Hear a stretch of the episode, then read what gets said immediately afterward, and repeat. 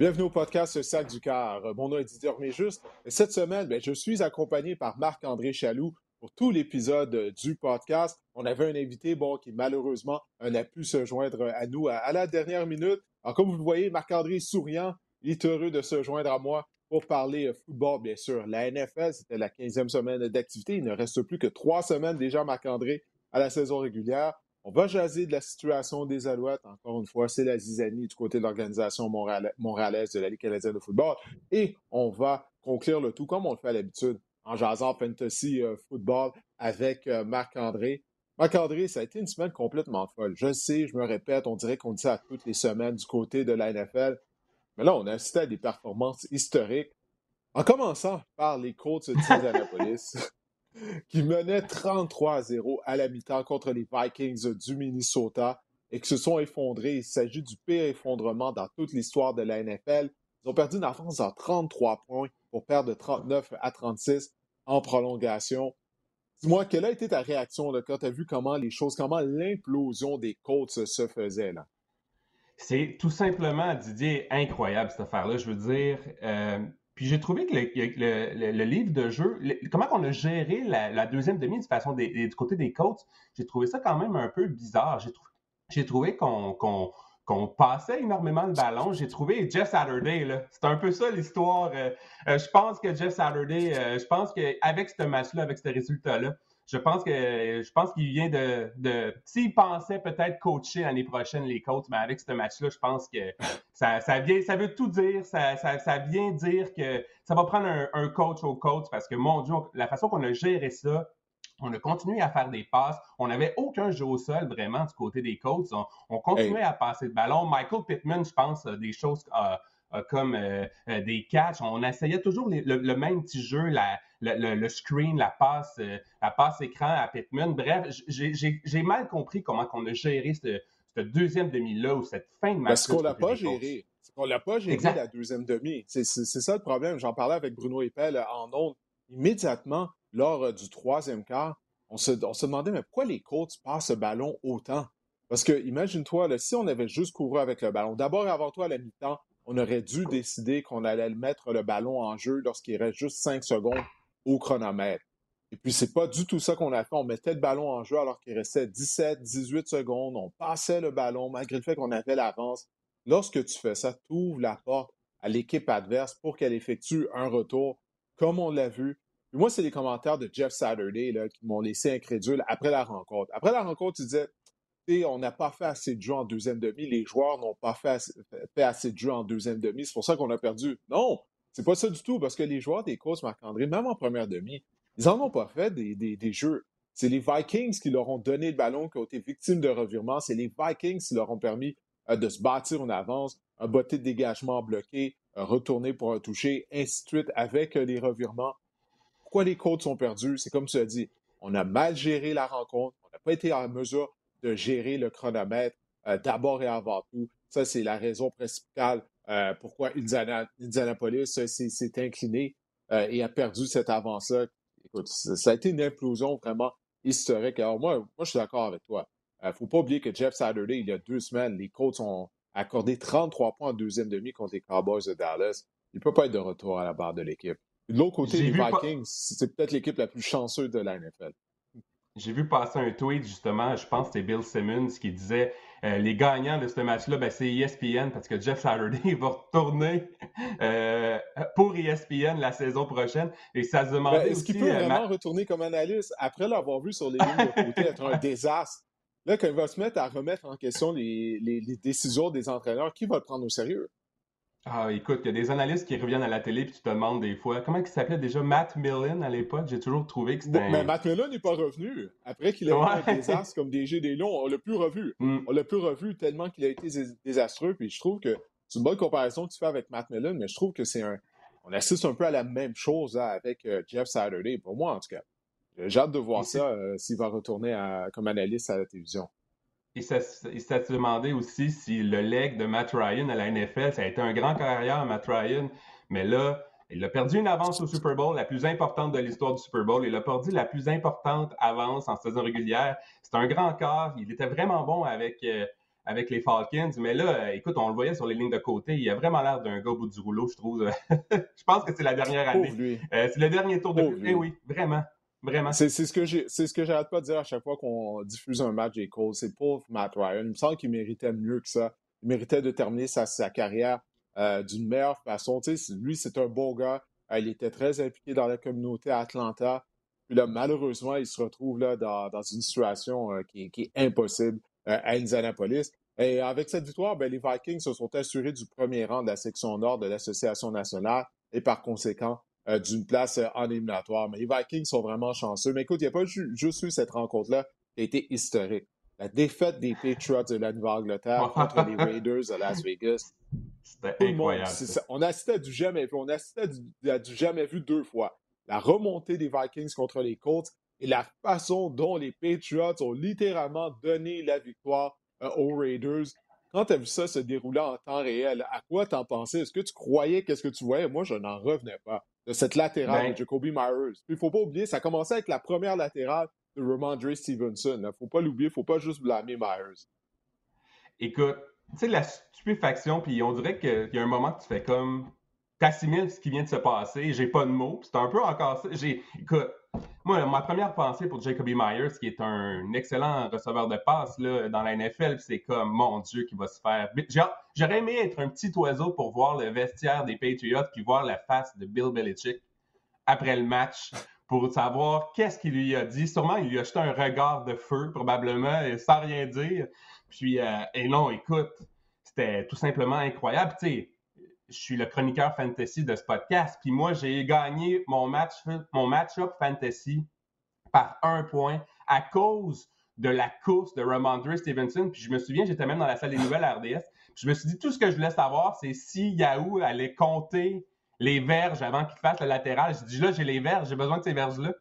Puis le temps, écoute, ça a été incroyable. Chandler Jones, Mac Jones là-dessus, hein? Chandler Jones l'a poussé tel une poche de patate.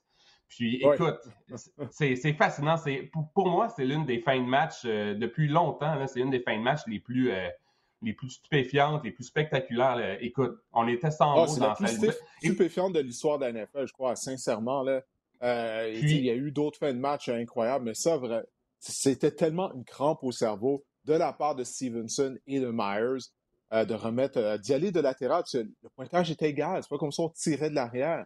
Donc, quand tu fais des latérales, c'est un échappé. Alors, l'autre équipe peut recouvrir le ballon et le rendre jusque dans la zone début, comme euh, Chandler Jones a dit. Puis, du côté des Patriots, euh, souviens-toi, durant les belles années des Patriots sous Belichick, c'est une équipe qui ne commettait pas de, de, de la sorte. C'est une équipe qui était toujours bien préparée. On parlait toujours de football de situation. On savait exactement qu'est-ce qu'on devait faire dans chaque situation.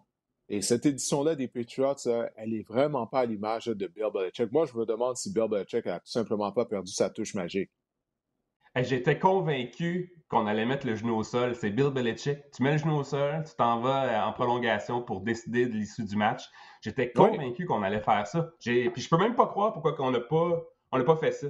Je veux dire, euh, sûrement, j'imagine que les instincts ont pris, euh, ont pris le dessus sur euh, euh, du côté de, de Myers surtout et de, de Ramondre Stevenson, mais oui, non, mais c'est exactement ça qui est arrivé, Marc-André. Parce que les deux joueurs, bon, premièrement, ils se sont tenus, il faut leur donner crédit, ils ne se sont pas défilés après la rencontre. Ils ont répondu aux questions euh, des journalistes dans le vestiaire, mais c'était pas la, décision de Bill Belichick.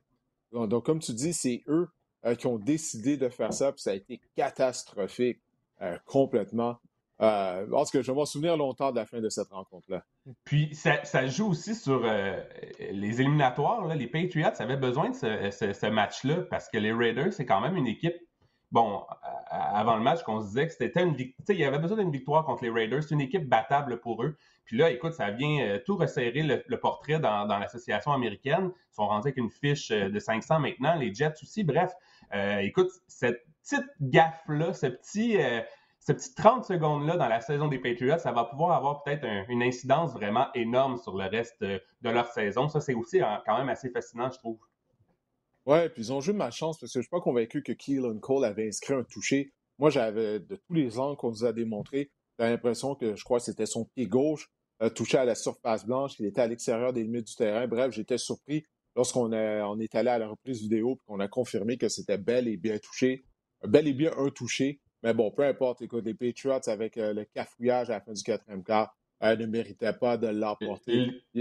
Les, arbitres, là, en fin de semaine, les arbitres en fin de ah, semaine dernière, hein? là, ah, dans plusieurs matchs, là, euh, écoute, euh, c'est. Ben, je suis pas arbitre à la NFL, je veux pas. Euh, tu sais, je suis pas arbitre dans la NFL, j'ai jamais fait ce travail-là. Mais je me dis que, tu sais, en 2022, on doit avoir des caméras, on doit avoir. On doit pouvoir gérer ça. autrement pour rendre la, la bonne décision, tu sais. Ben, surtout, sais, la NFL, une ligue, tu sais, qui vaut je sais pas combien de milliards de dollars. Le fait qu'on n'a pas plus recours à la technologie, moi, à chaque fois que je vois les chaîneurs s'amener sur le terrain, j'en reviens pas. On est rendu, on est rendu en 2023. OK? Et la façon qu'on mesure. Imagine-toi, là, tu sais, un premier essai ou euh, si c'est capable de convertir le quatrième essai ou non, peut-être aller au Super Bowl. Là, c'est deux gars qui s'en viennent avec leur chaîne. Ça n'a aucun bon sens en 2023 qu'on fasse toujours mm. ça. Tu peux pas me dire que la NFL n'a pas les moyens de mettre une puce dans le ballon, quelque chose.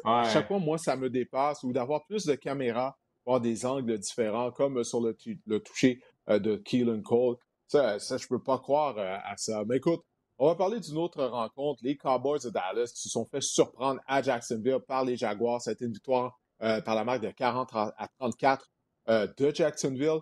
Tout au long de la semaine, que ce soit sur les réseaux sociaux, à la télé, je voyais des analystes qui disaient attention, les Cowboys pourraient se faire surprendre par les Jaguars. Je me disais, écoute, les, Jaguars peuvent offrir un match coriace, mais je disais, Dallas va gagner, ils vont pas se faire surprendre. Eh bien non, on s'est fait surprendre. Euh, Dak Prescott, qui a été victime d'une interception euh, en prolongation, euh, retourné pour un toucher. Faut dire que ce n'est pas de sa faute. Noah Brown aurait dû réussir la réception. Mais écoute, je te donne une page blanche. Où, où est-ce que tu aimerais commencer en parlant de cette victoire? Parce qu'il y a beaucoup de choses à dire. Ça a vraiment été toute une performance de carrière, Trevor Lawrence ils ont, depuis quelques semaines, je trouve qu'on a retrouvé un, swag. Hein? Je sais pas c'est quoi en français. On a, on joue, on a du swag du côté des Jaguars. La confiance, ouais. Puis écoute, Zay Jones a été tout simplement incroyable hein? au niveau fantasy. Pour le gars de fantasy, Zay Jones a gagné des semaines fantasy. Mais je veux dire, je trouve que Trevor Lawrence, on est en train de voir ce qu'on voyait en lui comme premier choix au total. Euh, je trouve qu'il joue du bon football ces temps-ci. Et euh, écoute, on parlait peut-être de réaction excessive tout à l'heure. Le sud de l'américaine, il n'y a rien de joué encore. Les Titans, je ne les ai pas trouvés très, très fabuleux, très fabuleux la semaine dernière. Puis, Notre les Jaguars, de suite pour le Tennessee. Exact. Puis les, Jaguars, là, je trouve que Doug Peterson est en train d'implanter vraiment une culture. Écoute, Urban Myers puis Doug Peterson, c'est le jour et la nuit. Hein. On, voit vraiment que c'est une équipe de football. Euh, Trevor Lawrence joue avec confiance. On a vraiment des bons outils aussi du côté des Jaguars, Travis Etienne. Et euh, on a signé, on a, on a échangé, on est allé, on est allé euh, chercher Calvin Ridley à la fin cette année aussi pour l'année prochaine. Oh, pour l'année prochaine, oui. Oui, oui, oui. Donc, je pense que les Jaguars vraiment font les pour une des rares fois en plusieurs années ou dans mon existence, je trouve que les Jaguars font, font les bonnes choses, prennent leur temps. Euh, puis écoute, pour les Cowboys, euh, c'est un peu inquiétant hein, aussi pour, de, leur côté. La défense depuis quelques matchs. Voilà, la défense. La, défense. c'est ce que j'allais dire. Défense, oui, vas-y. Ben, la défense depuis quelques matchs est quand même assez permissive. Euh, l'attaque ne fonctionne pas. Euh, je comprends pas pourquoi qu'on s'entête. Je, trouve que le meilleur joueur, euh, même au niveau fantasy, souvent le, le, fantasy, ça se reflète ou ça reflète aussi la réalité. Je trouve qu'on n'utilise pas assez Tony Pollard du côté des, des, Cowboys. On fait encore. Je, je sais que Ezekiel Elliott, c'est le chouchou de Jerry Jones, mais je pense que pour Tony Pollard, il est dynamique avec lui, je trouve que les Cowboys ont vraiment une, toute, autre dimension à l'attaque. Et Dak Prescott a connu des, performances moyennes. CD Lamb a connu quelques matchs moyens, mais la défense aussi est plus permissive. La défense. On accorde des verges. Ben c'est ça, c'est vraiment la défense qui a coûté le match. Tu viens de dire, on accorde des verges. Encadré, on a accordé 503 verges d'attaque aux Jaguars. 503 verges. Ça, tu ne peux pas être la meilleure défense de la NFL en accordant 500 verges en une rencontre peu importe qui est l'adversaire. Et c'est pas juste ça, on a accordé 192 verges au sol à Jacksonville. On en avait accordé 207 au sol aux Packers, souviens-toi, il y a quelques semaines, au Lambeau Field. Et même la victoire contre les Colts d'Indianapolis, il faut se rappeler que les Cowboys se menaient que par deux points là, au début du quatrième quart. Puis ensuite de ça, ça a été l'implosion complète euh, du côté des Colts. Puis la semaine dernière, ben, les Cowboys ont presque perdu contre les, les Texans de Houston Alors, je leur avais donné le bénéfice du doute lorsqu'ils ont vaincu, vaincu Houston, mais là, pour toutes les raisons que je viens de mentionner, la défense m'inquiète, ça fait en sorte que j'ai de la, difficulté maintenant à croire que les Cowboys sont réellement des aspirants au Super Bowl, comme c'était le cas il y a un mois. On va devoir mieux jouer euh, défensivement. Puis pour en revenir du côté des Jaguars, je regrette d'être descendu du bandwagon. J'étais sur le bandwagon des Jaguars au début de la saison. Euh, je ne cache pas que je suis un grand fan de Trevor Lawrence depuis qu'il jouait à l'université Clemson. Je suis descendu du bandwagon. Je vais voir si je peux embarquer dessus. Parce que lorsqu'on regarde le calendrier de Jacksonville, euh, ils pourraient bien devancer les Titans du Tennessee au premier rang de la section. Probablement, ils ont déjà vaincu les Titans plus tôt cette année. Leur dernier match de saison régulière est contre le Tennessee, et les Jaguars ont un calendrier relativement plus facile que celui des Titans pour les trois dernières semaines. Ça va être à surveiller, mais c'est une jeune équipe Jacksonville. Alors, avec cette victoire-là contre les Cowboys, j'ai hâte de voir le genre de performance euh, qu'ils vont offrir. On n'aura pas à attendre bien longtemps parce qu'ils vont jouer jeudi soir contre les Jets de New York. Alors ça, ça va vraiment être un match. C'est vraiment un match euh, que j'ai hâte de voir. Justement, en parlant tellement... Oui, vas-y. je m'en allais ajouter simplement, excuse-moi, que j'étais vraiment un fan, moi aussi, de, Trevor Lawrence à l'université Clemson. Puis c'était tellement, euh, c'était tellement, euh, c'était fou l'année passée. Il, était si bon à l'université, il était si mauvais à sa première saison. C'était, je, veux dire, j'ai jamais compris. Puis on voit maintenant, exactement. Et on voit avec, c'était une farce, c'était une joke comme entraîneur dans la NFL. Et on voit qu'avec un, un, entraîneur qui est un ancien corps arrière, ben on voit toute la différence, puis ça commence à payer du côté des Jaguars. Oui, en tout cas, j'ai bien hâte de voir euh, la suite euh, des choses du côté de Jacksonville dès jeudi soir. Mais le rivaux de section, les Titans, comme on vient de dire, ont encaissé un quatrième revers consécutif en perdant 17 à 14 contre les Chargers. Euh, le match avait lieu à Los Angeles.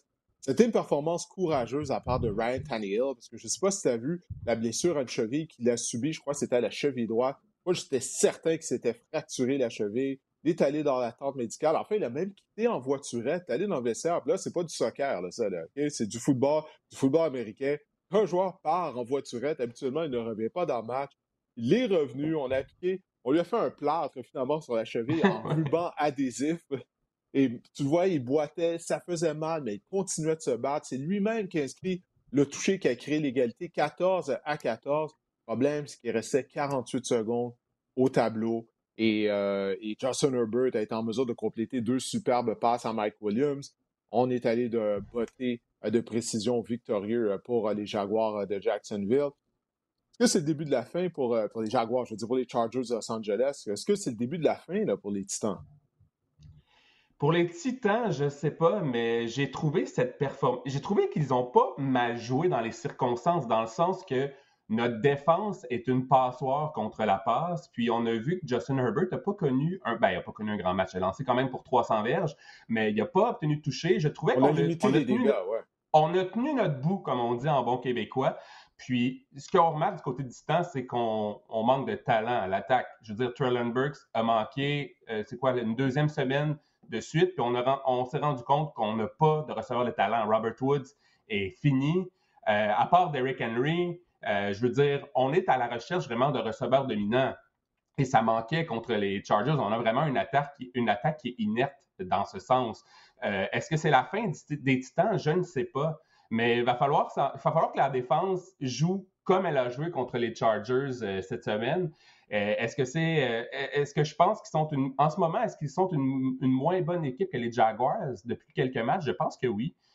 Mais est-ce que c'est la fin du temps? Je ne sais pas. Et je veux dire, euh, l'entraîneur-chef, son nom m'échappe en ce moment. Mike Vrabel prépare quand même toujours adéquatement ses équipes? Je pense que c'est un excellent entraîneur-chef. Je pense que les Titans vont trouver des façons. Écoute, on va probablement faire remettre le ballon 25-30 euh, fois euh, à Derrick Henry d'ici la fin de la saison. Bref, est-ce que les Titans sont morts? Non. Mais je trouve vraiment qu'on manque vraiment euh, quelque chose en attaque, spécialement dans le jeu aérien en ce moment. Ils sont pas morts, mais ils sont pas forts, comme on dit présentement. Et pour les Chargers, avec cette victoire, ben, écoute, ils sont pratiquement assurés d'une place en éliminatoire. Ils vont devoir s'effondrer complètement pour ne pas participer euh, au match après-saison. Je critique beaucoup, et avec raison, l'entraîneur-chef des Chargers, Brandon Staley. Je dois lui donner crédit pour la façon dont il a géré la fin de la rencontre, euh, parce que les, les Titans n'avaient plus de temps d'arrêt lorsqu'ils tentaient de créer l'égalité. Et Staley s'est mis à utiliser, lui, ses temps d'arrêt. Je me disais, il me semble qu'il aide les Titans en faisant ça. Moi, je n'aurais pas utilisé mes temps d'arrêt afin euh, de faire en sorte que du côté des Titans en attaque, on aurait dû se presser jeu après jeu pour remettre le ballon en jeu ou pour l'envoyer au sol pour arrêter le chronomètre. La stratégie de Staley, c'était qu'il voulait conserver du temps. Je comprenais ça, mais je me disais, ben là, c'est comme s'il il, s'attend à ce que sa défense cède puis elle accorde un toucher euh, aux Titans du Tennessee. Mais c'est quoi? Ça a été la bonne stratégie parce qu'il restait 48 secondes. Oui, on n'avait plus de temps d'arrêt, mais au moins, il nous restait du temps, 48 secondes. Avec Justin Herbert, c'était pas mission accomplie. Ce euh, c'était pas une mission impossible, plutôt. Alors, euh, félicitations à Brendan Staley. Il a gagné son pari, son carrière a traversé le terrain. On a pu réussir à le botter euh, de précision victorieux. Ah, t'as pas l'air bon? T'as pas l'air sûr? Je pensais jamais entendre les mots bonne gestion du cadran et des temps d'arrêt et Brendan Staley dans la même phrase. non, mais, bon, c'est Noël après tout, hein? Non, non, mais écoute, il faut l'admettre. Écoute, je critique lorsqu'il euh, lorsqu'il bousille les matchs avec ses décisions de tenter de convertir des quatrièmes essais, lorsqu'il laisse des points, il refuse de se contenter de botter précision. Mais sa stratégie a, vraiment fonctionné. Ça permet à son équipe euh, de l'emporter. Euh, maintenant, les Lions de Détroit, eux, ont vaincu les Jets à New York par la marque de 20 à 17. Euh, je me demandais quel genre de performance Jared Goff allait offrir, puisqu'avant la rencontre, il avait complété seulement deux passes de toucher, imagine-toi, sur les terrains adverses. A vraiment une grande différence entre ses performances au Fort Field et sur les terrains adverses. Mais euh, il a bien joué. Euh, il y avait Zach Wilson qui effectue un retour au jeu. il a gagné 317 verges, deux passes de toucher, une interception pour le carrière de deuxième année. Mais toutefois, plusieurs de ses passes étaient très mauvaises. Il a réussi à compléter de longs jeux. On va lui donner crédit pour ça. Ça, ça fait en sorte, Marc-André, que les Lions ont une fiche de 7 victoires et 7 défaites et sont dans le siège du conducteur afin de participer aux éliminatoires. Je vois que tu as un beau polo Lyon bleu également là, en ce moment. J'imagine que tu es dans le bandwagon des Lions en ce moment. tu viens d'entrer. Il n'y a, pas de logo des Lions, il y a un logo RDS ici, là, sur la manche. un polo RDS.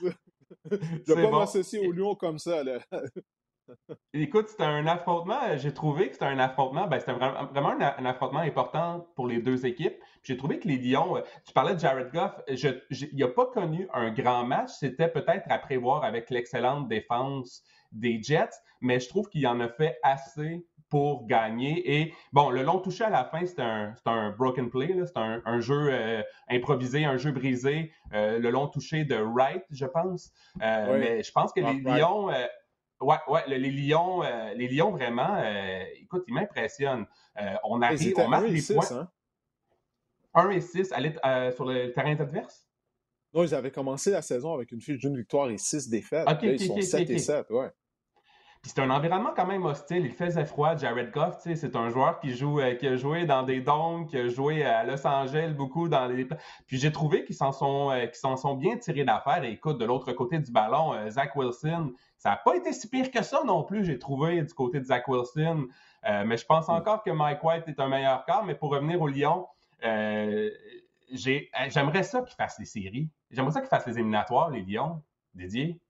Non, je pense que je suis d'accord avec toi. J'aimerais ça. J'avais hâte de voir ce match-up. J'aimerais voir les Jets ainsi que les Lions participer aux éliminatoires.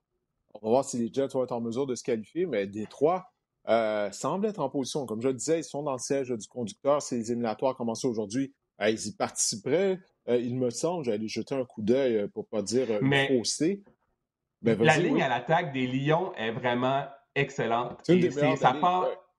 Oh, absolument. Et ça part vraiment de là. On voit quel... c'est fou à quel point une ligne à l'attaque peut tout changer. Je veux dire, la ligne à l'attaque donne plus de temps au carrière. Jared Goff a vraiment l'air d'un corps compétent. On a un bon groupe de receveurs qui ont du temps pour se, découvrir, pour se démarquer. Et on voit le résultat. Hein? Ça prend pas grand-chose. Et ils ont des bons jeunes joueurs également, les Lions. On parle à Amon St. Brown qui a bien fait. Je veux dire, je m'attendais rien, je m'attendais à rien du côté des receveurs des Lions. Euh, en, raison, bon, Sauce Gartner, on a vraiment une excellente défense du côté des, Jets, mais vraiment, les Lions, euh, on a joué un fort match. On en a fait juste. C'est un bon. Euh, tu sais, en termes sportifs, on a le, terme un road game. on a joué un bon match sur la route du côté des Lions. On en a fait juste assez pour l'emporter. Puis écoute, si on trouve la façon de, remporter ce genre de match-là, ben, c'est de bonne augure. Peut-être, je ne sais pas s'ils vont faire les éliminatoires, ils sont en position, mais pour la suite des choses également, c'est une victoire que, que, l'équipe qu'on peut bâtir pour l'avenir, pour les prochaines saisons aussi, ce genre de victoire-là, durement acquis. Ah, définitivement. durement acquis sur la route du côté des Lions. Oui, écoute, je regarde le classement des trois fiches de 7 victoires et 7 défaites. Toutefois, euh, si les éliminatoires commençaient aujourd'hui, ils n'y participeraient pas, mais ils sont dans la course, ils sont au plus fort de la course. Ils ne sont pas dans le siège du conducteur, mais ils ont un dossier de 7 et 7. Les Seahawks ont également un dossier de 7 et 7. Washington, présentement, détient la dernière position du côté de la nationale qui donne accès aux éliminatoires avec une fiche de 7-6-1. Et bien sûr, il y a les Giants qui les devancent avec un dossier de 8-5-1. Alors, ce n'est pas, pas encore mission accomplie euh, pour Détroit. Euh, mais quand même, on est en belle position, peut-être, pour euh, participer euh, aux éliminatoires. On va y aller rapidement avec les deux autres rencontres qui nous restent. les Bills, ça, ça se passait samedi soir. Ils ont gagné 32 à 29 contre les Dolphins de Miami. Dis-moi, qu'est-ce qui a retenu ton attention lors de ce match-là? On s'attendait à de, la neige, à du temps froid. Finalement, il ne faisait pas si froid que ça. Il a neigé. On était rendu au quatrième quart. Les Dolphins ont tout de même bien tiré leur épingle du jeu. On se disait, ils vont être congelés à Buffalo, mais non. Euh, ça, a quand même été de bonne performance. Ils ont perdu par seulement trois points. J'étais un peu déçu d'ailleurs. je m'attendais moi aussi à un blizzard. Puis euh, écoute, j'étais un peu déçu. Je voulais avoir quelque chose de féerique. C'est le temps, c'est le temps des fêtes. J'aurais voulu avoir ah vraiment, euh, vraiment même ce qu'il y avait. Même le ben soir à Green Bay, il était supposé avoir de la neige et tout. Finalement, il n'y a rien eu de ça. Puis la neige est arrivée, il, c'était quoi? C'était 29-29, il restait 6-7 minutes au match. J'étais comme, bon, comme pour la fin de match, on aurait aimé ça avoir un terrain blanc. C'est le fun des matchs. Tu sais, ma mère a toujours dit, les matchs dans la pluie au football, les matchs dans la neige, c'est toujours... Euh, tu sais, je veux dire, on a des ballons échappés. C'est toujours plus divertissant, c'est toujours plus spectaculaire. Bref, ben, vraiment les matchs, les matchs dans la pluie, c'est plus qu'est-ce que c'était. Souviens-toi, avant, il y avait plusieurs euh, terrains en gazon naturel. Maintenant, il y a des surfaces artificielles à peu près partout, mis à part des places comme à Green Bay. Mm-hmm. Mais dans le temps, lorsqu'il pleuvait, les joueurs se relevaient, ils étaient couverts de boue, de... Euh, tout ça. Donc, c'était mieux là, au niveau visuel. Là, ça avait l'air du vrai football, si, on peut dire. Alors maintenant, il y a plus ça avec euh, les surfaces synthétiques. Puis on, a toujours l'image de Leon Lett qui kick le ballon dans la neige. Puis on a toujours les, les mêmes, euh, les mêmes images d'un match dans la neige. Mais oui, pour revenir au match, j'ai trouvé. Euh, je trouve que la défense des Bills est inquiétante. Moi, Didier, un petit peu. Euh, j'étais. J'étais. je me demandais. quand même. Oui, oui, oui, absolument. Mais on a vraiment exploité le jeu au sol du côté des, des Dolphins. C'est ça que j'ai trouvé vraiment euh, j'ai vraiment trouvé ça euh, surprenant ou intéressant. Euh, Ryan Mostert a connu un excellent match et je trouve tu sais, les gens pensent que, les Bills, c'est une équipe qui s'en va directement, tu sais, ont des bonnes chances de participer au Super Bowl dans l'association américaine. Mais quand, lorsque j'ai. La, première chose qui m'est venue en tête quand j'ai vu la performance des Bills en fin de semaine, c'était je suis pas convaincu qu'ils vont battre les Chiefs encore une fois cette, cette année, avec une défense. Ils ont battu plutôt cette saison. Ouais, ouais, ouais. Mais tu sais, quand on parle saison régulière versus éliminatoire, c'est deux choses. Mais avec la performance de la défense, je me questionne sur, tu sais, si Tua Tongovaloa ou l'attaque des, des, Dolphins a pu euh, malmener quand même, euh, a pu connaître du succès au sol, imagine ce que Patrick Mahomes va faire en, en, en éliminatoire. C'était vraiment ça qui m'est sorti. Je, le souhaite aux Bills. J'ai des fans des Bills. Mes amis sont des fans des Bills dans mon entourage. Mais je pense que, écoute, je, je sais pas, on, la, on, la, trouvait euh, tellement bonne. La oui, OK, Tredavious White est revenu euh, au jeu. Ça va améliorer la défense par la passe. Mais j'ai trouvé euh, qu'on avait un bon plan de match du côté des Dolphins.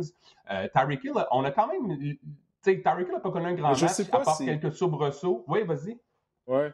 Non, j'allais dire, tu sais, tu parlais bon, de, la défense des Bills qui a accordé beaucoup de verges au sol. Je ne sais pas si on a surpris également Buffalo avec notre plan de match, parce que lors des dernières semaines, justement, les Dolphins n'avaient pas couru avec le ballon comme ils auraient dû le faire. Alors, j'ai l'impression peut-être que ça a surpris euh, les Bills de Buffalo. Mais écoute, Marc-André, je veux qu'on y aille rapidement. Il nous reste un match parce qu'on doit parler bon, des Alouettes et de Fantasy Football. Euh, les Giants qui ont gagné 20 à 12 contre les Commanders euh, de Washington. Le match avait lieu à Washington. Alors, les Giants, eux, ils sont en très bonne position pour participer aux éliminatoires, comme euh, euh, je le disais tout à l'heure euh, des Lions, mais je vais t'être trompé. Ce sont les Giants qui, semblent être en voie de participer au match d'après-saison, eux qui ne comptent qu'une participation lors des dix dernières années en match éliminatoire. ce qui a retenu l'attention, bon, c'est l'obstruction qui a été commise euh, sur, ouais, dans la zone début par un demi-défensif euh, des Giants. Les gens disent que ça a coûté le match, mais réellement, qu'est-ce qui a coûté le match aux Commanders? Ce sont les deux revirements. Ils ont été victimes de deux revirements. Les Giants ont été victimes d'aucun revirement. Et un de ces revirements-là, ben, ça a été un échappé provoqué par Kevin Thibodeau, qu'il a lui-même euh, récupéré et ramené dans la zone début. Alors, oui, l'arbitrage a vraiment été très mauvais cette semaine, comme tu le disais euh, au début de l'épisode du podcast. Puis bon, oui, il aurait dû avoir une pénalité, mais c'est pas ça qui a coûté le match. Ce sont vraiment les revirements selon moi. Écoute, euh, je ne sais pas si tu as entendu Terry McLaurin après le match. Il a, il a écopé d'une punition aussi. Il était comme aligné.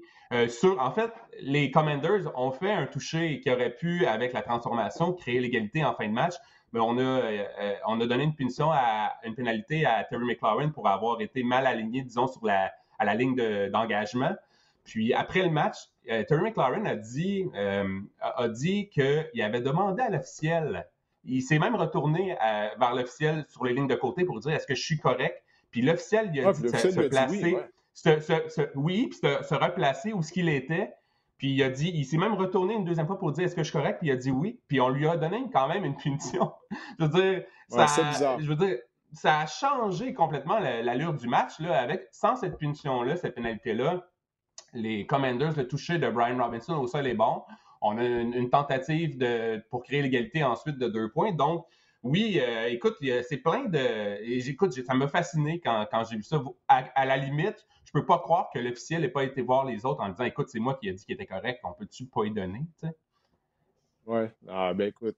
Ben là, on va voir si Washington, Washington détient la dernière position qui donne accès aux éliminatoires euh, du côté de la nationale. Alors, on va voir s'ils euh, seront en mesure, les Commanders, de se remettre de cette défaite. On va voir également si Benjamin Saint-Just pourra effectuer un retour au jeu cette semaine. Son nom a été rayé de la formation tout juste avant le match euh, en raison du blessure à une cheville qui lui a fait rater maintenant les trois derniers matchs de Washington. Mais écoute, le moment est venu de révéler nos réactions excessives. Est-ce que tu en as une pour nous finalement, Marc-André? Moi, j'en ai euh, une. Commence, commence, commence, commence lance Commence et je vais euh, lance-moi la POC après. Écoute, on va y aller rapidement, parce que comme je dis, comme je dis, on est déjà rendu à environ la 36e minute de notre enregistrement.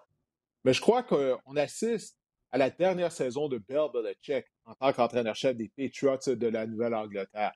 Avant le début de la saison, durant la saison morte dernière, le propriétaire des Patriots, Robert Kraft, euh, il avait dit qu'il ne comprenait pas les insuccès au cours des dernières années euh, de son équipe. Euh, parce que là, ça fait longtemps que les Patriots n'ont pas gagné un match éliminatoire. Et Kraft n'avait pas caché qu'il était impatient face à ça. Alors moi, j'avais pris note de ça. Je me disais, mon Dieu, ça, ça, ça semble être un message envers Bill Belichick. Là, Robert Kraft, il ne peut, pas être content de la façon dont les Patriots ont perdu à Las Vegas. Alors, si on ne participe pas encore aux éliminatoires, est-ce que Belichick va être de retour à la barre de l'équipe? Parce que c'est lui qui a décidé de faire de Matt Patricia son sélectionneur de jeu en attaque. Puis clairement, là, ça, c'est une erreur. La farce a assez duré. Là. Matt Patricia est un ancien coordinateur en défense. Là, il sélectionne les jeux du côté de l'attaque. Ça ne marche pas. Mac Jones a vraiment régressé cette année. Pourtant, lorsque Josh McDaniels était là l'année dernière en tant que recrue, Mac Jones semblait être un carrière prometteur. L'attaque ne fonctionne pas du tout. Et tout ça, ben, ça relève de Bill Belichick. Comme les bourdes des joueurs, ça ne peut pas arriver. Il faut pointer directement du doigt l'entraîneur-chef pour euh, la fin de la rencontre euh, contre les Raiders, même si c'est les joueurs qui ont pris la décision d'y aller de latéral. Alors, c'est ma réaction excessive.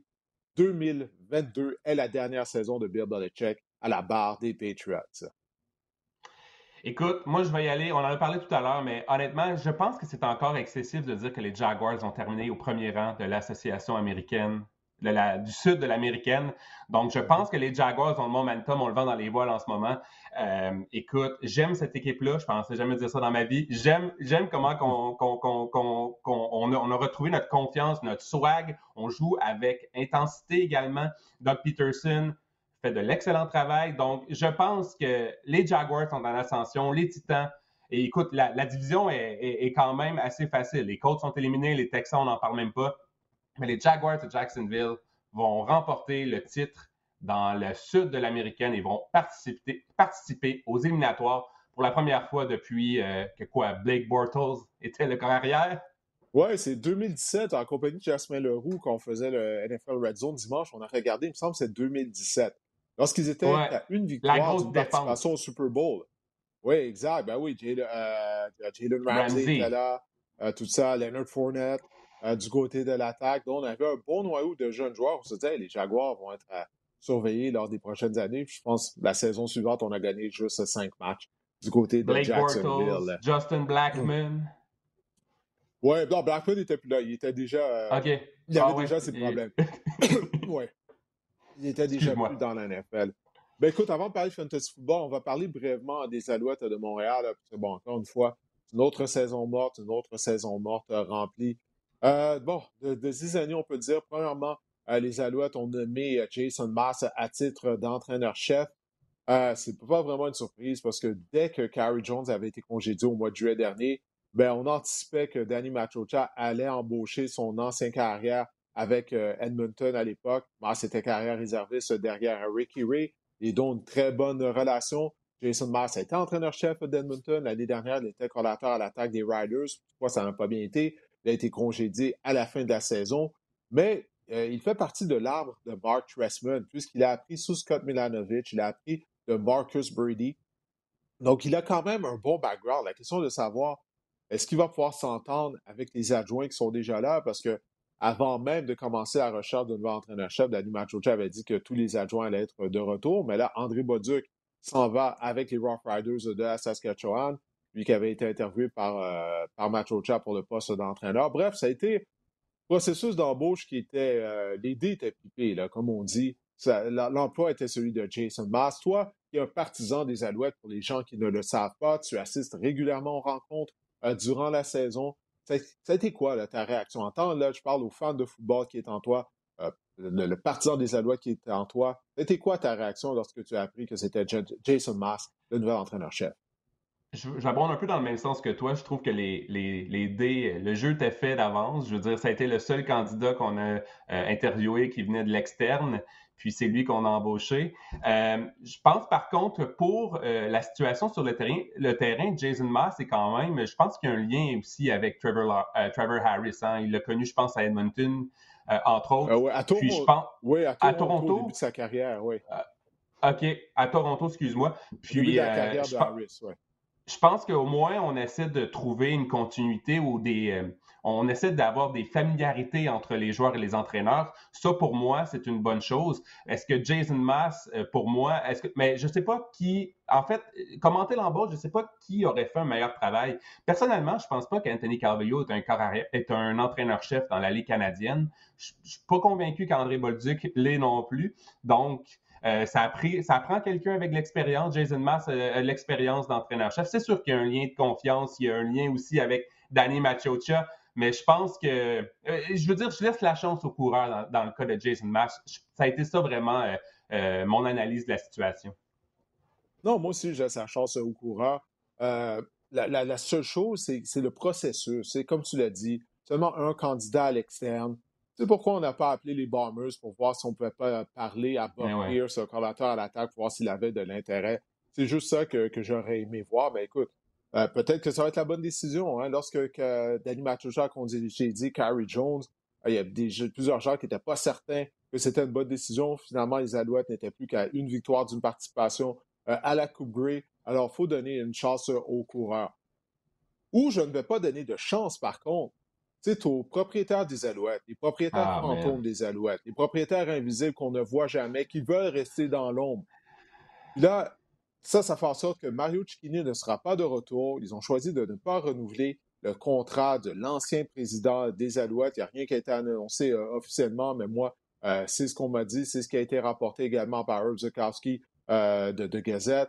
il y avait également à la radio Mario Langlois qui en avait parlé lors des derniers jours. Alors, Mario Cicchini ne sera pas de retour. Ça, c'est déplorable sur plusieurs facettes.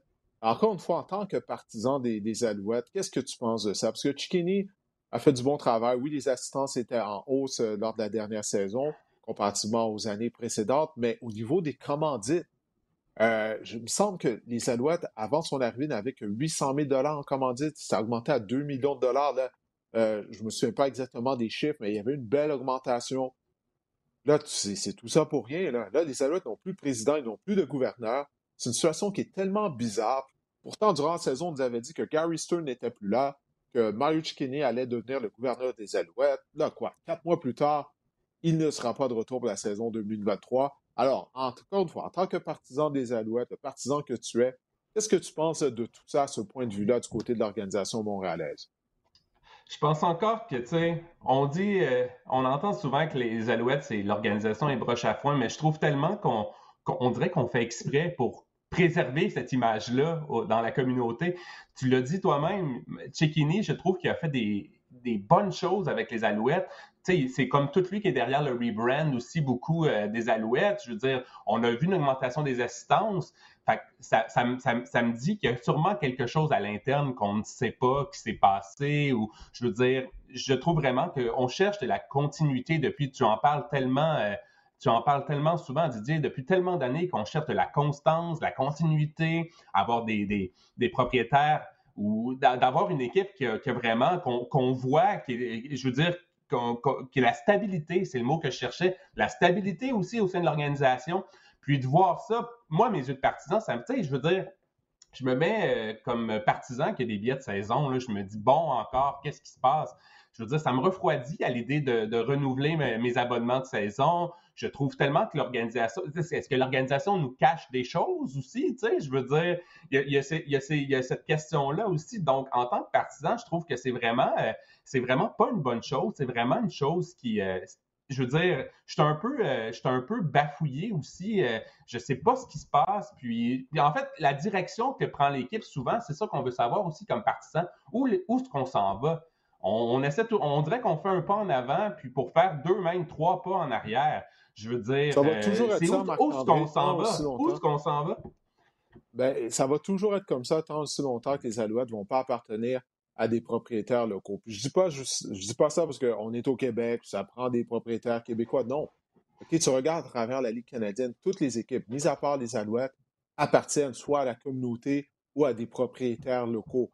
C'est comme ça, la Ligue canadienne, là, c'est pas la NFL, euh, c'est pas une grosse ligue. C'est ça que ça prend. Ça prend des investisseurs locaux qui vont être prêts euh, peut-être à perdre de l'argent pendant quelques années, qui vont être prêts à dépenser de l'argent pour construire un site d'entraînement pour cette équipe-là, pour améliorer les installations, les bureaux dans lesquels les gens d'organisation euh, travaillent. Tant qu'on n'a pas des gens locaux, ça ne va pas se faire. Puis là, la succession à, Spiegel, qui, qui, avait acheté l'équipe en compagnie de Stern, eux, ils veulent juste faire un coup d'argent, éventuellement vendre l'équipe et essayer de faire un profit euh, avec tout ça. Donc, ils ne sont pas là pour le long terme. Même le commissaire Randy Ambrosi, qui dit jamais rien, euh, euh, m'a indiqué ça lorsque j'avais lorsque j'avais questionné à Regina lors de la semaine de la Coupe Grey. Il y a d'autres gens qui m'ont confirmé ça, des gens de la Ligue canadienne. Ces propriétaires-là ne sont pas là pour le long terme. Donc, potentiellement, ils peuvent tout bousiller les efforts qui ont été faits euh, depuis euh, la, saison, euh, la saison 2019, oui, avant la pandémie. bref, c'est ça les Alouettes. À chaque saison morte, on ne peut pas juste se concentrer sur l'aspect football. Danny Matrocha et Mario Cicchini ont travaillé fort depuis qu'ils ont été nommés en tant que président et DG de l'équipe montréalaise. Là, c'est comme si on est en train de tout défaire ça encore une fois. Ça ne doit pas être une situation facile. Bref, on va voir qu'est-ce que ça va donner. Les Alouettes bon, qui vont rencontrer les médias aujourd'hui étaient supposés présenter euh, Jason Mask, mais là, il y a le congédiement euh, de Mario Cicchini dans tout ça.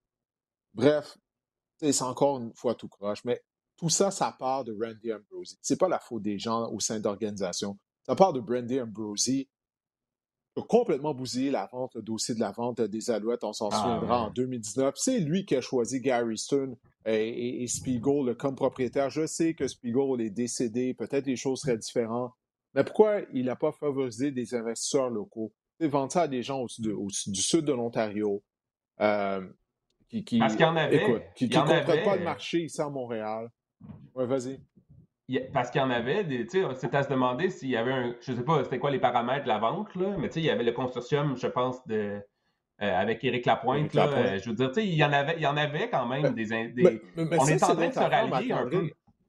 Oui, mais ça, c'est l'autre affaire. On ne fait jamais preuve de transparence du côté de la Ligue. On ne sait jamais vraiment mmh. qu'est-ce qui se passe. On entend des rumeurs ici et là. Il faut fouiller. Il faut essayer de trouver des réponses. Même lorsqu'on a congédié Carl, euh, pas, pas pardon, euh, Cavis Reed. A, bon, moi, j'avais entendu dire que c'était au niveau du plafond salarial, qu'il n'avait pas respecté les règles. et tout. Il avait tenté de contourner le plafond salarial. Mais la Ligue n'a jamais émis un communiqué pour nous expliquer qu'est-ce qui s'est passé. On ne donne jamais d'explication. On ne fait jamais preuve de transparence. Ambrosie, il va tout le temps de plusieurs paroles qui veulent absolument rien dire. Il parle beaucoup pour dire rien. C'est lui qui a bousé la, vente des Alouettes. Puis il n'est pas tenu responsable de ça. C'est lui également qui a fait en sorte qu'il n'y a pas eu de saison en 2020. Euh, lui et les gouverneurs, il ne faut pas oublier les gouverneurs, parce qu'il y a plusieurs gouverneurs propriétaires des autres équipes qui ne tenaient pas plus que ça d'avoir une saison en 2020. Donc, c'est ça. Euh, on a encore pris avec euh, une situation aberrante du côté de l'organisation montréalaise. Puis moi, c'est sûr que, que, que, ça, ça, me frustre, que je suis affecté depuis des années à la couverture des Alouettes. Je viens de Montréal, j'ai joué mon football, euh, mon, football ici. J'ai vu l'impact que l'arrivée des Alouettes euh, a eu au sein du football dans toute la province, avec l'arrivée en 96, le développement également euh, du programme du Rouge et Or. Tu sais, autrefois, le football n'était pas développé comme il l'est aujourd'hui. au Québec, la raison de la popularité, la popularité, du football amateur au Québec, c'est en raison du retour des Alouettes en 96 et également le fait euh, que le programme du Rouge et Or a connu du succès très rapidement. Puis, en tout cas, de, de voir les Alouettes peut-être un jour disparaître, moi, ça, ça, ça ferait mal à bien des gens. Et je veux pas m'aventurer trop loin, mais en tout cas, regarde, je vais essayer d'y aller. Qui, qui penses-tu qui va prendre le relais comme, comme président? Qui sont les candidats? Aucune idée. Aucune idée. Aucune idée. J'en ai aucune idée. On va avoir les mêmes noms qui vont sortir.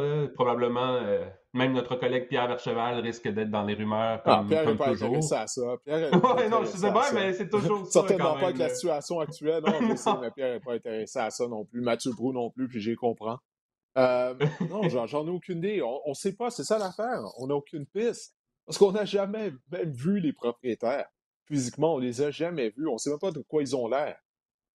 C'est des propriétaires fantômes. On, peut, on, sait qu'ils sont les propriétaires de toutes les équipes dans la ligue. On peut mettre un visage sur eux. À Montréal, les partisans des Alouettes peuvent même pas mettre un visage sur euh, le groupe de propriétaires. ça, ne peut pas être ça. Ça peut pas être ça si on, si on revient à, à, Mario Chekini, je trouve tellement aussi, on, tu parlais de transparence, c'est un, un, bon point. Je veux dire, je trouve qu'on faisait aussi un pas en très transparent. Ah, exactement. Il était actif sur les, réseaux sociaux. Il était disponible. Un, oui, c'est ça. On a fait un pas en avant à ce niveau-là. Puis encore là, on risque de faire euh, deux pas en arrière, malheureusement. Ouais. En malheureux. Bon, écoute, on va, on va quitter sur une meilleure note en parlant de fantasy football. écoute, on va y aller rapidement parce que là, on a parlé euh, très longtemps euh, des, Alouettes. Alors écoute, allons-y rondement, en commençant par les joueurs que tu suggères, bien sûr, euh, d'aller chercher au niveau du waiver wire. C'est la deuxième semaine des éliminatoires, puis il y a encore des joueurs qui sont disponibles, qui pourraient avoir un impact et permettre aux gens euh, de, participer à la finale de leur ligue. C'est quoi la routine le matin, Didier? C'est de me lever, prendre un bon café, aller faire mon petit pipi, puis de regarder qui joue ah. contre les Vikings cette semaine. Donc, euh, pour vous, j'ai le corps arrière Daniel Jones qui affronte Daniel Jones disponible dans, la, dans, au moins la moitié des ligues fantasy. Et en l'absence d'un corps comme Jalen Hurts, ça peut devenir intéressant pour ceux qui, comme moi, je vis les mêmes choses que vous, ont perdu Jalen Hurts pour la prochaine semaine, puis qui, se qui pensent que son match de demi-finale va être vraiment difficile. Euh, oui, Daniel Jones, bon, la défense des Vikings accorde en moyenne 21,3 points fantasy au corps arrière adverse cette saison. c'est le quatrième plus haut total dans, la NFL. Et je veux vous, mettre en lumière que le fait que Daniel Jones a vraiment euh, rendu de fiers services à ses propriétaires fantasy cette saison, il a, en moyenne, il a une moyenne de 17 points par match. Il est le carrière numéro 14 pour des points par match dans la NFL en ce moment. Et dans quatre de ses six derniers matchs, il a obtenu au moins, euh, au moins plus de 10 points, euh, plus de, pardon, de 7 points fantasy. Il a seulement un match cette, semaine, cette année de moins de 10 points. Donc, Daniel Jones, pour vous, est une excellente solution à court terme pour remplacer des cartes comme Jalen Hurts qui se sont blessés, euh, qui, vont rater des matchs, en fait. Ils vont rater quasiment quoi, une à deux semaines, Jalen Hurts. Pour un carte comme Jalen Hurts, je pense que Daniel Jones est un excellent. Il est en jeu cette semaine, Daniel Jones. Oui, et puis il y a Gardner Minshew également euh, qui, pourra, qui, va remplacer euh, Jalen Hurts. On sait que l'attaque des Eagles fonctionne rondement. Euh, maintenant, il y a deux porteurs de ballon que tu crois que ça vaut la peine d'aller chercher. Il peut peut-être même d'insérer au sein de la formation partante cette semaine en demi-finale de Fantasy Football. C'est pas sexy, mais je pense que Zach Moss est un ajout quand même euh, numéro un. C'est l'ajout numéro un fantasy cette semaine à la position de porteur de ballon en raison de la blessure de Jonathan Taylor. Euh, en l'absence de Taylor, lors du dernier match, Zach Moss a joué 67% des jeux, 24 courses, 81 berges. il a joué 31 jeux en deuxième demi et en prolongation contre seulement 9 pour Deion Jackson. Est-ce que c'est parce que les Colts tentaient, on en a parlé tout à l'heure, est-ce que c'est parce que les Colts tentaient de, jouer avec une avance euh, vraiment, qu'on a couru vraiment davantage avec, avec euh, Zach Moss? Je ne sais pas. Mais c'est risqué quand même, mais ça peut être payant pour vous, Zach Moss, parce qu'un porteur de ballon numéro un au niveau fantasy, c'est payant. Et les, euh, les Colts affrontent les Chargers cette semaine et, la défense des Chargers contre la course est vraiment exécrable. Elle accorde en moyenne 145 verges par la course par match, une moyenne de 5,3 verges par match. Seulement les Giants ont fait pire que les, euh, que les Chargers à ce niveau-là dans la euh, fantasy cette saison. Et ça tombe bien parce que les Colts affrontent les Giants lors de la semaine 17 également. Donc, euh, ça ah, peut être une solution à deux, pour deux semaines pour vous cette semaine. les Falcons de ballon, ils aiment courir avec le ballon. les Falcons, oui, les Falcons d'Atlanta. c'est ça que j'ai dit? oui, les Falcons d'Atlanta. le demi à l'attaque de Tyler Algier est une option, surtout mon Dieu, Desmond Raider, on avait hâte. Moi, j'avais hâte de le voir au départ. Ça a été catastrophique ou presque. Ouais, quoi, moins de 100 verges par la passe. C'est rendu qu'en troisième essai, on courait avec le ballon tellement qu'il avait des ennuis. Alors, j'imagine qu'on va encore tenter de courir avec le ballon cette semaine. Arthur Smith va courir, courir, courir, courir. Ça va profiter à Tyler Algier cette semaine. En fait, Tyler Algier est en train vraiment de, de s'établir comme le porteur numéro un euh, ou le, le, le, mâle alpha dans le champ arrière des Falcons. À ses quatre derniers matchs, il a obtenu 300 verges en 46 courses. Ça, c'est bon pour une moyenne de 6,5 verges par course. Ça a été vraiment ponctué par une performance incroyable contre les Saints dimanche. 139 verges en 17 courses, un touché, 21 points fantasy. Et tranquillement, pas vite, ben, on voit, tu sais, dans, dans, dans, trois de ses quatre derniers matchs, Alger, il a obtenu plus d'opportunités que Cordarrelle Patterson. Ça, c'est intéressant. L'affrontement, par contre, est difficile dimanche contre les Ravens, qui sont excellents contre la course, mais on pensait que les Saints allaient être excellents contre le jeu au sol des Falcons. Ça n'a pas été le cas. Et lors de la mm-hmm. semaine 17, quand même, euh, Alger affronte les, euh, les Cardinals de l'Arizona, qui ça est vraiment un affrontement beaucoup plus alléchant. On parle peut-être en, fantasy de potentiel league winner lors de votre semaine de championnat. Tyler Alger est un nom à retenir. Oui, un receveur du côté des Sox de Seattle qui devra obtenir plus d'opportunités à la suite euh, de la blessure euh, qui a mis fin à la saison au receveur Tyler Lockett.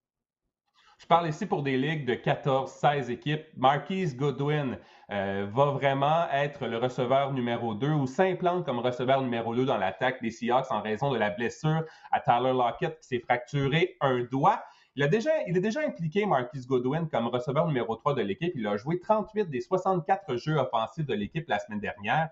Euh, et on sait que Tyler Lockett euh, avait en moyenne, était ciblé en moyenne 7 fois par match par Geno Smith, Didier. Donc, si je m'attends pas à ce que Marquis Goodwin prenne euh, la charge de travail de Tyler Lockett, mais à, à 5, 6 cibles, on va le regarder, Marcus Goodwin. C'est ça que mon point que je veux apporter.